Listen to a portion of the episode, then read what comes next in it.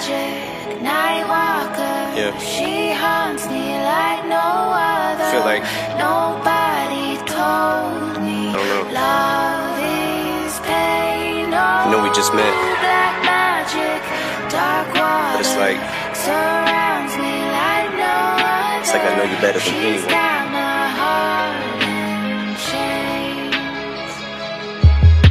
We're volatile. I can't call it though. It's like too large peg and too small a hole. But she cheats and I catch her like the common cold. Last time I broke her collarbone, she's intolerable. All I know is that the sex is phenomenal. Though we're an unlikely pair, like two different Nike Airs. But I'm the same size she wears, so I think we're soulmates. Though people don't like us together, but like we care. Yeah, but God strike me dead. She knows that I would walk over hot coals for her with both of my feet bare. Alright, bonjour tout le monde et bienvenue à ce podcast euh, qui a été ouvert par nul autre que Eminem. Euh, la tune s'appelle Black Magic avec Skylar Grey qui est vraiment, vraiment une excellente chanson. Puis, euh, parenthèse, qui est quand même relativement funny ou non, dépendant comment vous regardez ça.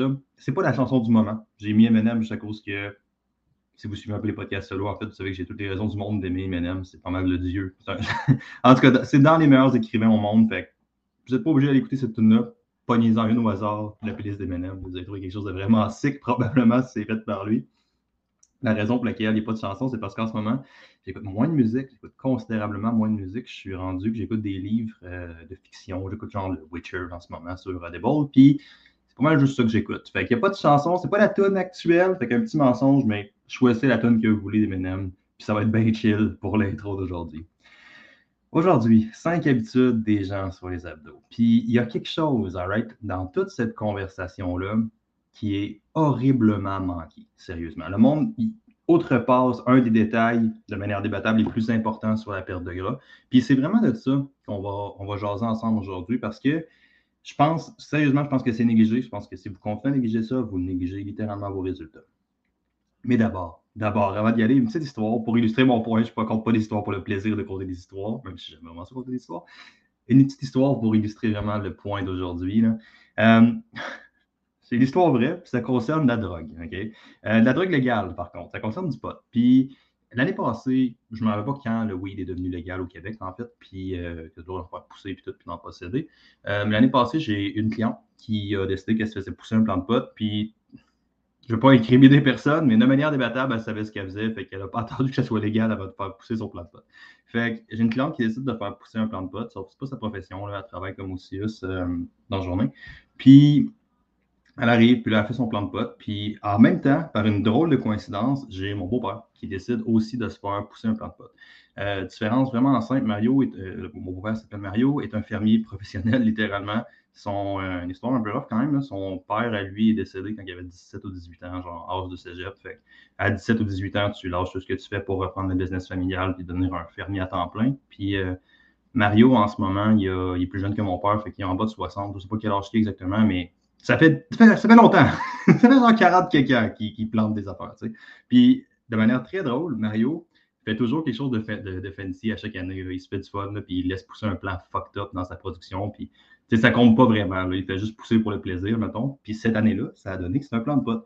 Puis, en parallèle, j'ai la cliente que je parle qui a aussi laissé pousser un plan de pot. Puis, c'est ça. Mario, il le met dans ses installations, puis il pense pas trop, honnêtement. Puis, il laisse là. Puis, les deux plans sont de manière assez intense euh, mis dans à peu près les mêmes conditions, dans le sens que la, ferme de mon beau-père est à, à Mont-Carmel, puis la cliente que je parle habite à Saint-Maurice, qu'elle habite littéralement au village d'à côté. C'est grosso modo les mêmes conditions, à peu près en même temps.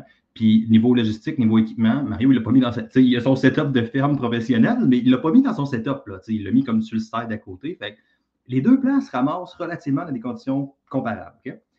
Genre, puis là, j'ai oublié un peu le plan Mario, puis ça laisse de même. Puis là, je- par contre, je spot définitivement le plan de pote à mes clientes parce que je fais l'entraînement à domicile chez eux à chaque semaine. Et que là, j'arrive, puis là, je fais, oh mon Dieu, le plan, il est donc bien gros. C'est genre un 5-6 pieds dans les airs, c'est ma grandeur, c'est fucking huge cette affaire-là. là. Puis euh, une coupe, puis là, ça reste de même. Puis ça fait deux, trois semaines, tout. Puis là, on arrive à la fête à mon beau-père. Puis là, on jase. Puis je fais, hey, c'est vrai, t'avais fait un plan de pote. Qu'est-ce qui s'est passé avec ton plan de pote? Ah, il me dit, euh, parle-moi-en pas, il a fallu que je coupe ça. Ça a jacké dans le fond de la serre. le plan à Mario, poussé par un projet, est devenu tellement gros qu'il a failli péter son, plan- son plafond de serre, tu. Puis cette idée-là est vraiment intéressante parce que les deux plans ont été poussés dans les mêmes fucking conditions. Pour vrai, pratiquement identiques. La différence est dans le niveau de skill. Mario fait pousser des affaires depuis 50 ans, 40 ans. Puis même en étant quelque chose de vraiment sur le side, ses habiletés sont tellement des années-lumière devant l'autre client. Il fait juste ça qu'il peut amener puis avoir des résultats phénoménaux. Puis c'est de ça qu'on parle pas dans Père de gras. C'est cette idée-là que le monde reste tout le sur les interventions. Genre, le monde sont genre, OK, quel type d'agriculture Mario a fait? Quel type de plan il a fait? Comment était son sol? Genre, tu sais, puis tous ces détails qui sont vraiment importants. Puis là, faites juste remplacer ces exemples-là par plan d'entraînement, plan alimentaire, whatever ce que vous voulez. Puis il n'y a personne qui se demande, c'est quoi les skills qui permettent de soutenir ces pratiques-là? C'est vraiment, vraiment de ça qu'on va aujourd'hui parce qu'il y en a plein. Puis pour vrai, euh, peu importe la diète que tu suis, si ça fait du sens pour toi, si tu as les skills que je vais énumérer, j'estime que tu vas avoir des résultats. Tandis que si tu pas, puis même en entraînement, tandis que si tu n'as pas ça, ben, pratiquement n'importe quelle intervention tu prends, tu es condamné un peu à échouer. Fait qu'on va changer de ça aujourd'hui. Je pense que ça va être vraiment important. J'ai juste cinq minutes de fête euh, d'intro. C'est relativement deux plus longues intros. Par contre, euh, on va parler des skills. je vais essayer de garder ça le plus court que je peux. Vous savez que je ne garde pas ça très court de temps, mais je vais essayer du mieux que je peux. Le premier, right, c'est un phénomène que j'ai parlé quand même une couple de fois. Puis à chaque fois que j'en parle, c'est tout le temps abstrait. Puis le monde ne comprenne pas nécessairement c'est quoi. Euh, c'est un des prédicteurs les plus constants dans la littérature scientifique du succès d'une perte de gras. C'est ce qu'on appelle la désinhibition alimentaire. En d'autres mots, c'est la capacité à ne pas projeter ses émotions dans l'alimentation. Puis ça, pour elle, je suis 100% coupable de faire ça vraiment beaucoup. Même, j'argumenterais que c'est un des points que j'ai le plus à travailler. Puis c'est drôle parce que cet aspect-là de ne pas projeter ses émotions en nourriture ou pas faire, tu sais, dans le sens qu'il y a quand même un état dans lequel, dans est docté que tu manges. si tu manges une poutine, parce que c'est vendredi soir avec ta famille, tes bains, tu profites du moment, tout le monde jase, tout le monde est heureux. Euh, probablement que tu ne sentiras pas le besoin de reprendre 4-5 portions puis de te bourrer jusqu'à ce que tu vomisses right. le contexte est moins propice à ça. Tandis que s'il se passe de quoi, tu es sur le coup de l'émotion, tu as une mauvaise nouvelle à la job, tu as une grosse journée, puis là, tu canalises vraiment une émotion, ben, ce trait-là, est généralement problématique. Puis c'est vraiment, vraiment important de le développer pour vrai. Parce qu'il y a plusieurs raisons. En termes de diète, ça crée un sentiment de restriction qui est beaucoup plus grand, ce qui est généralement associé à un moins bon outcome, right? Mais ce qui est intéressant avec lui, c'est qu'on le contrôle en le contrôlant pas. Dans le sens que tu peux pas vraiment.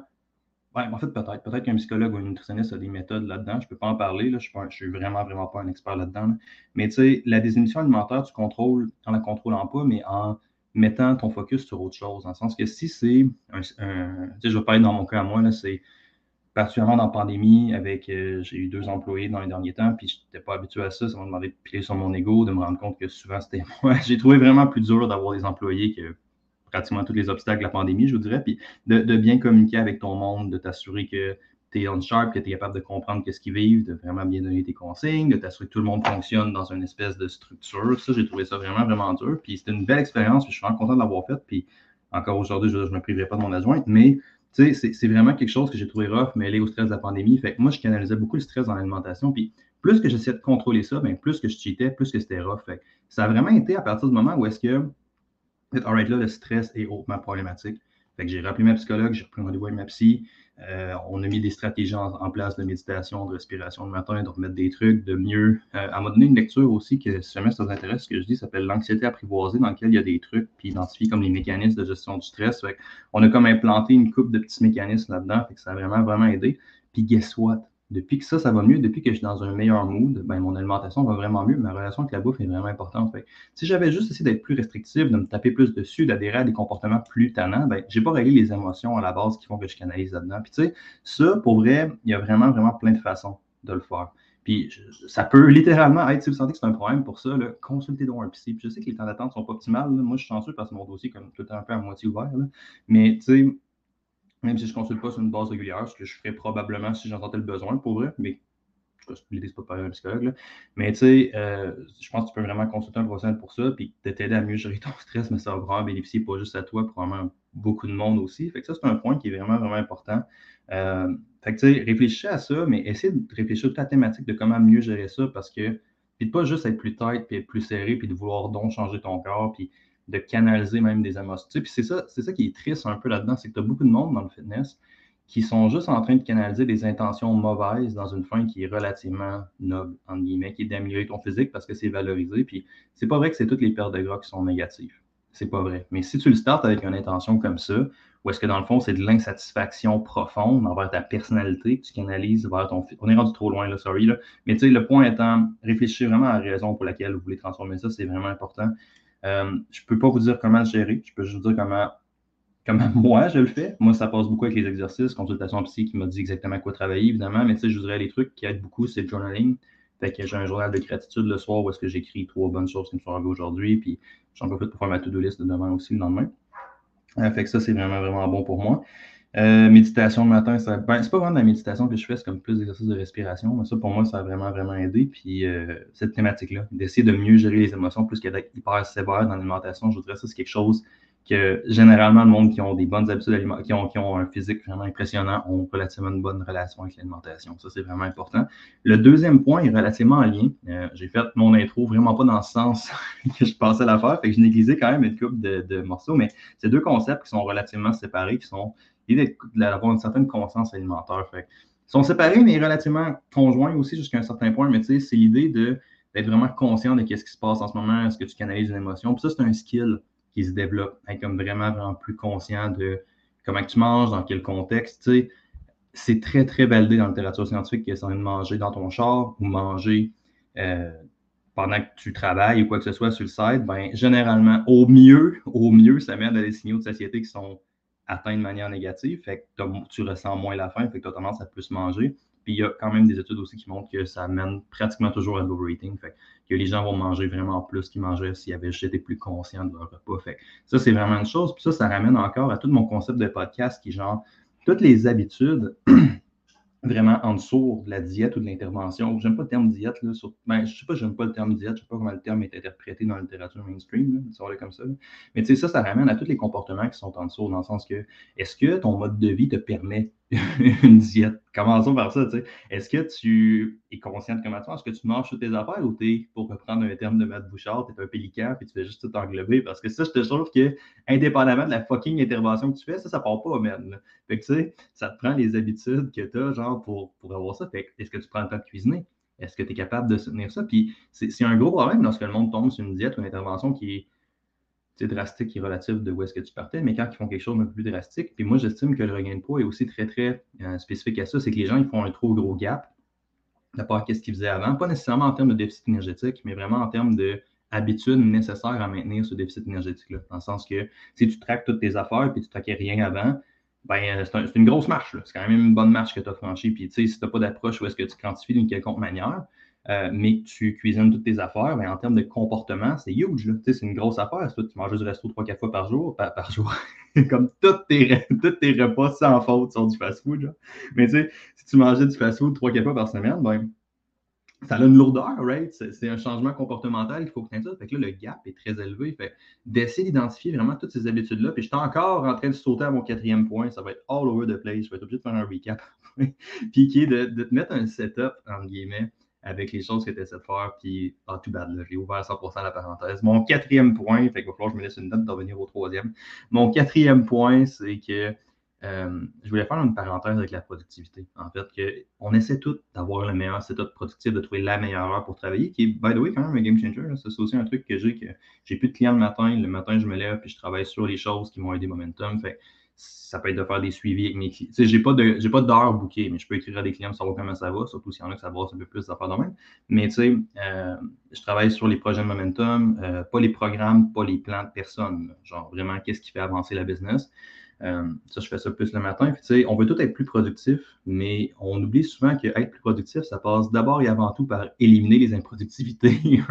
Puis, tu sais, cette question-là, elle vient de c'est quoi ton setup pour maintenir un plan alimentaire ou maintenir une diète? Est-ce que tu es basé sur des bonnes habitudes, dans le sens que, euh, je, reprends mon, je idée. Moi, le problème que j'ai avec le stress, c'est que, puis c'est un truc qu'on a travaillé, c'est que je me levais, puis là, je travaillais direct. Puis souvent, je finis de travailler, puis là, avec Elton Ring, c'est un peu plus facile, je vous dirais, parce que je décroche plus en, gaiement. Mais avant, j'avais vraiment de la misère à travailler. Souvent, je finissais de travailler à 8h30, 9h, puis je recommençais à 7h le matin. Mais je suis entraîneur, hein, fait mon horaire dépend beaucoup des horaires du monde. Moi, peu en télétravail, mais souvent, j'ai des clients relativement long. Je travaille pas genre 16 heures par jour tout le temps, mais je commence pas mal tout le temps à 6-7, puis je finis pas mal toujours à 8, mais j'ai plusieurs relativement gros breaks là-dedans. Fait moi, le point, c'est que je me lève puis je travaille. Puis une des habitudes qui a beaucoup, beaucoup d'impact pour moi, parce que là, c'est vraiment au niveau du déjeuner, parce que si je n'aile pas mon déjeuner, ben, ça a tendance à plus s'ouvrir une spirale. Fait que c'est vraiment, vraiment important d'être sharp et de vraiment faire une espèce de statement au monde de genre, non, je prends le temps, c'est important pour moi. Je, je, valorise beaucoup le momentum, je valorise beaucoup le développement, mais mon bien-être aussi est important. Fait que je me lève, je travaille, je, fais mon déjeuner, je chill un peu, je prends le temps de manger un peu à part, puis après ça, je start. ça, c'est une habitude pour moi qui a un, espèce d'effet domino dans le sens que si je pars mieux que le déjeuner, ben j'ai moins faim parce que je me fais plus à manger dans le fond, euh, versus juste prendre un bagel avec un shake de protéines ou quoi, ben ça me remplit pas autant. Fait j'ai fait ça beaucoup dans la dernière année, mais le type d'aliment, juste le fait d'arriver dans un état beaucoup plus calme aussi parce que tu te lèves et tu cuisines tout, mais ça, c'est une espèce d'habitude qui, moi, va engendrer d'autres. Puis je pense que tout le monde en a des affaires comme ça. Puis un autre, ça serait définitivement le stress que j'ai parlé au début pour moi. Mais essayez d'identifier ces points-là pour vous qui vont permettre de. Les points qui soutiennent la structure ou les ponts, mettons, pour ôter points, que ça veut souvent que je dis points, les ponts qui soutiennent plus la structure dans un sens général. Tout le monde en a. Essayez de les identifier, faites l'acte de réflexion, puis regardez vraiment où est-ce que vous pouvez faire euh, une pierre deux coups, dans le fond, avec votre propre affaire. Ça, c'est vraiment, vraiment important. Je vais passer à mon point 3, parce que j'ai sincèrement peur de l'oublier si je ne le fais pas. C'est que les gens avec des abdos, une habitude qu'ils ont, qui, qui, est vraiment pas populaire, que le monde n'aime pas s'entendre, ne font pas des diètes à fucking année longue. Ça, c'est vraiment, vraiment important. Tout le monde a l'impression qu'il faut être en perte de gras, never ending, puis là, tu es juste en restriction par définition physique et psychologique tout le temps. Ça fait aucun sens, dit le même, right? Mais c'est tellement une idée qui a été tricotée profondément dans la tête du monde, puis le monde qui ont des abdos, à moins d'avoir des génétiques phénoménales, ces fuckers-là existent, ne sont pas sur les abdos à l'année longue. La majorité des gens vont faire un photoshoot, vont faire quelque chose, puis après, ils vont poster. Surtout si ta job, c'est d'être un mannequin, mais tu n'es pas peak condition. C'est un sport, c'est une préparation physique. De la même manière qu'un marathonien, il n'est pas en mode courir des marathons à l'année longue. il y a un moment très précis qui court des marathons, parce que sinon, son risque de blessure est trop. Ben, il pique à un moment très précis, puis c'est ça qui se passe. Puis c'est pas tant dans le peaking que c'est important, c'est dans tout, le setup ou toute la préparation que tu fais en dessous de ça. Dans le sens que la personne, mettons, dans le cas de vraiment d'un sport de physique, tu passes pas là en diète même. Tu passes une minorité du temps en diète puis en restriction calorique. Tu passes la majorité de ton temps à bâtir du muscle, à améliorer ton, pardon, à améliorer ton mind muscle, à potentiellement développer des meilleures habitudes alimentaires, à mieux suivre un plan. C'est juste, il y a tellement de monde. Puis moi, c'est ça mon objectif actuel. Ça me fait capoter d'avoir des clients qui sont genre à quelle diète faut que je fasse, quelle affaire. Puis comme, moi en ce moment, là, regarde, ça fait 12 ans, 13 ans, 14, je sais pas combien de temps je suis dans cette game-là. Mon plan, c'est juste d'être plus constant sur mon reverse de pas être all over the place, de réussir à manger à mon maintien. Puis je perds du poids, ça va relativement bien. Je suis pas en shape de Shredville, qu'on va reprendre définitivement en décembre, mais tu sais, ma structure est là, je suis capable de plus cuisiner avec ma blonde, j'ai moins d'échapper un peu, appelons-le comme ça, même si c'est une métaphore un peu de hockey. puis tu sais, c'est vraiment important. C'est important d'alterner avec des phases, puis d'avoir des phases qui ne sont pas en lien diète. Puis il y a un moment dans lequel ça va vouloir dire que l'entraînement ne sera peut-être pas prioritaire, dans le sens que ton workout, ta priorité pour avoir une meilleure shape, ça va être de prendre plus soin de toi, ça va être de faire du yoga, ça va être de ci. Probablement que tu n'arrêteras pas de t'entraîner anyway. Mais tu sais, ça se peut que la priorité soit ailleurs que ça soit bien, bien fine. Fait cette idée-là, que tu n'es pas en perte de gras never ending, que tu es minimum en maintien, préférablement en prise de masse, parce qu'il n'y a pas beaucoup de monde qui ont des objectifs vraiment de perte de gras. La majorité des gens ont des objectifs d'améliorer leur physique. Puis ça peut être la même affaire, mais souvent, tu sais, tu peux perdre 40 livres si toi, ton but, c'est d'avoir une bonne définition, d'être musculaire, d'avoir un physique qui est intéressant. Il euh, faut que tu aies acheté du frame à ton, corps. si c'est le marqueur, c'est pas obligé d'être le marqueur. Mais si c'est le marqueur, c'est quelque chose qui est vraiment important et qui est vraiment négligé. particulièrement les femmes sont genre, faut juste perdre plus de poids, plus de poids, plus de poids. T'es comme, non, non, man. les filles que tu regardes sur Instagram, ils squattent fucking 4 plates. Là. Comme, faut que tu bâtisses un peu de force, que tu bâtisses un peu de masse. Puis euh, encore là, les objectifs de chacun sont différents. Mais vous comprenez le point, right? L'idée, c'est de trouver les autres comportements en dessous. C'est définitivement lié à mon point numéro 4, plus que je ne sais pas quelle liaison douteuse que j'ai faite pour passer du point 2 à 4, mais c'est définitivement plus lié avec mon point 4 qui est qu'est-ce que tu peux travailler pour te set up, te mettre en position pour réussir ce que tu essaies de faire. Puis ça, c'est vraiment, vraiment négligé. Puis je vous jure que l'écrasante majorité des bodybuilders du monde sur Instagram que vous voyez, ils font que ça. Ils travaillent sur la base de la pyramide pour que la pyramide monte plus haut. Tout le temps, tout le temps, tout le temps. Puis pour un bodybuilder, ça peut vouloir dire de faire de la force. Ça peut vouloir dire d'améliorer ton mind muscle. Ça peut vouloir dire d'arrêter d'être fucking all out après une compétition parce que tu reviens fucking 10 points en arrière. Ça peut être ça. Mais ça, c'est vraiment important. Dernier point, 18 minutes. On est dans le temps cut-off que je fais pour les podcasts. C'est que je vais essayer de le garder court. C'est peut-être juste le kinésiologue qui parle, mon dernier point. Il n'y a pas besoin d'être particulièrement long. Mais euh, écoutez, par définition, l'entraînement, ça va venir misérablement. Mais si c'est pas, si ton training n'est pas vraiment difficile et qu'il ne te démotive pas à un certain point, tu t'entraînes pas assez fort, mon homme. Sorry, désolé, c'est vraiment, vraiment ça. T'as beau adorer l'entraînement, par définition, ce que tu essaies de faire, c'est de repousser tes limites puis d'être confortable, right?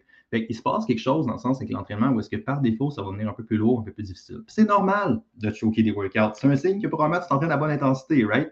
Si tu choques trop de workouts, mais là, tu as un problème de consistance. Ton intensité est aussi importante que ta consistance, right? Mais vous comprenez le point? Puis, euh, l'entraînement, ça va venir un peu plus rough. Puis ça, c'est vraiment important, c'est d'avoir d'autres sports qu'on va pratiquer vraiment, vraiment pour le plaisir. Puis ça, moi, j'estime que tout le monde qui a ça, ça peut être l'escalade, ça peut être du ski de fond, ça peut être de quoi? Quelque chose que tu n'es pas en mode ajuster tes apports avec ajuster tes sorties ou d'optimiser ton workout ou d'optimiser toutes tes affaires. Tu es en mode de te faire plaisir. Genre, tu sens pas le besoin de cheater ou de monter tes apports parce que tu étais là. C'est vraiment quelque chose qui est là purement psychologique pour le plaisir puis pour profiter de cette merveilleuse machine qu'est le fucking corps humain. Ça, c'est vraiment, vraiment important, je vous dirais. Puis c'est quelque chose qui est vraiment négligé. Puis au mieux, ça va décentraliser de l'entraînement parce que si tu viens qu'à perdre l'entraînement en année, ben, ça fait, c'est une grosse pierre dans ta vie. Puis euh, ça va faire que tu vas avoir d'autres choses pour te rabattre. Puis au pire, moi, j'argumenterais gestion du stress va être meilleure, probablement que récupération va être meilleure. Pas principalement, mais quand même aussi si c'est cardio, dans le sens que l'entraînement cardiovasculaire est vraiment, vraiment négligé euh, pour tout ce qui est entraînement plus en résistance. Mais bref, ça c'est qu'il y a des interférences. Là qu'un peut bâtir l'autre, dans le sens que, juste une adaptation très simple, pas ça je finis ça, ben, ce qui permet la, régénération de la créatine phosphate, c'est beaucoup le système aérobique. Fait que c'est un système aérobique de marde, puis on voit ça vraiment, vraiment beaucoup dans des compétitions euh, d'altéro, définitivement. Powerlifting, j'ai moins de chili dans ces eaux-là, mais altéro, on voit ça beaucoup dans le sens que le gars, il fait un lift, puis il a fucking 10 minutes pour récupérer, c'est juste abusif. Puis là, probablement que ton mauvais cardio limite ta capacité de tolérer du workout parce que tu as besoin de 5 minutes avant d'arrêter de pomper, mais tu sais, ça, c'est un problème. Mais parenthèse, inadéquate jusqu'à un certain point. On finit ça, fait que je dirais que ça prend une bonne relation avec l'activité physique, puis ça, ça devrait probablement pas être l'entraînement. Probablement que vous devriez avoir un autre sport que vous faites, que vous aimez, que ça soit. Il y en a tellement des sports. Puis si tu t'entraînes et tu n'appliques pas tes gains, ou tu n'as pas un autre sport dans lequel tu peux profiter de la vie, pour vrai, moi, j'argumenterais pourquoi tu t'entraînes, mais ça, c'est juste mon point. Je pense qu'il faut décentraliser du physique, même si ça pourrait être important, puis ça peut être une bonne chose de vouloir améliorer son physique. Je pense pas qu'il faut que ça soit la seule cible tout le temps non plus. Ça peut être une bonne cible, ça peut être un bon objectif, puis un objectif qui est quand même primaire pour toi, mais ça ne va pas être la seule affaire que tu as dans ton panier, je pense. Ça, c'est vraiment, vraiment important. Je récupère mes cinq points. Cinq habitudes des gens, ces abdos, euh, au niveau des émissions alimentaires, fait réalistement de contrôler toutes les émotions. Ben, pas de contrôler, en fait, le terme contrôle n'est pas approprié, mais d'essayer d'avoir une meilleure gestion, d'avoir des bons trucs pour coper avec ça, pour pas que ça impacte ton alimentation, de développer une certaine pratique consciencieuse. Euh, je voulais parler aussi de l'aspect quantification, dans le sens d'être vraiment conscient à peu près des apports que tu rends, parce que l'écrasante majorité des gens ne sont pas. Le monde surestime leurs apports, sous-estime leurs apports d'à peu près 40% ce qui est fucking huge, right? L'Américain moyen, si quelqu'un dans lui, il va te dire qu'il mange à peu près la moitié de calories de ce qu'il mange. Fait que, il y a quand même une bonne différence. Euh, de ne pas être en perte de gras non-stop, d'avoir des phases dans lesquelles tu travailles la base de ta pyramide, fait des phases de gain, peu importe c'est quoi l'objectif, de travailler le setup justement pour faire un lien mon troisième point, de travailler toutes les choses en dessous pour, pour te propulser plus haut et d'avoir une bonne relation avec l'activité physique. Je vous en c'est pas mal ça. Si vous aimez le podcast, mon nouveau projet, mon nouveau bébé, en ce moment, je me permets un petit plug, permettez-moi. Euh, c'est vraiment les, les familles emails. Je mets beaucoup de temps là-dedans à écrire des bons textes. J'estime que c'est dans les meilleures œuvres que j'ai faites. Fait que si vous aimez la vibe podcast solo, allez vous inscrire au email. Pour vrai, je pense que vous allez vraiment, vraiment apprécier. Le lien est juste dans la description du podcast. Sinon, vous pouvez juste aller sur momentumhv.ca puis vous avez un onglet les fameux emails. Fait que je vous laisse avec la fin de la chanson. On se reparle très bientôt, tout le monde. Ciao. Black magic,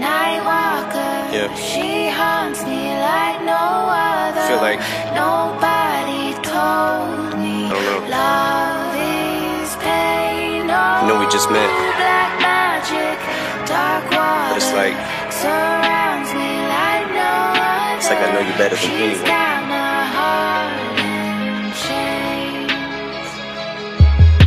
We're volatile. I can't call it though. It's like too large a peg and too small a hole. But she cheats and I catch her like the common cold. Last time I broke her collarbone, she's intolerable. All I know is that the sex is phenomenal Though. We're an unlikely pair Like two different Nike Airs. But I'm the same size she wears So I think we're soulmates Though. People don't like us together but like we care. Yeah, but God strike me dead. She knows that I would walk over hot coals for her With both of my feet bare. As soon as I ask to hit It's like she grabs a switch turns me over her knee My ass is whipped, yeah, and I got her back, but I'm spineless. So when she stabs me in mine, it's like I just can't feel the knife as she pokes, jabs it and slices. One minute she'll build me up, the next she'll push me around. Probably why she calls me dumbbell. She lifts me up, then puts me down. But I am under her thumbnail. I must be under her spell. It's like looking right into a gun barrel. But none of these hoes can fuck with my girl. She got that. Black magic,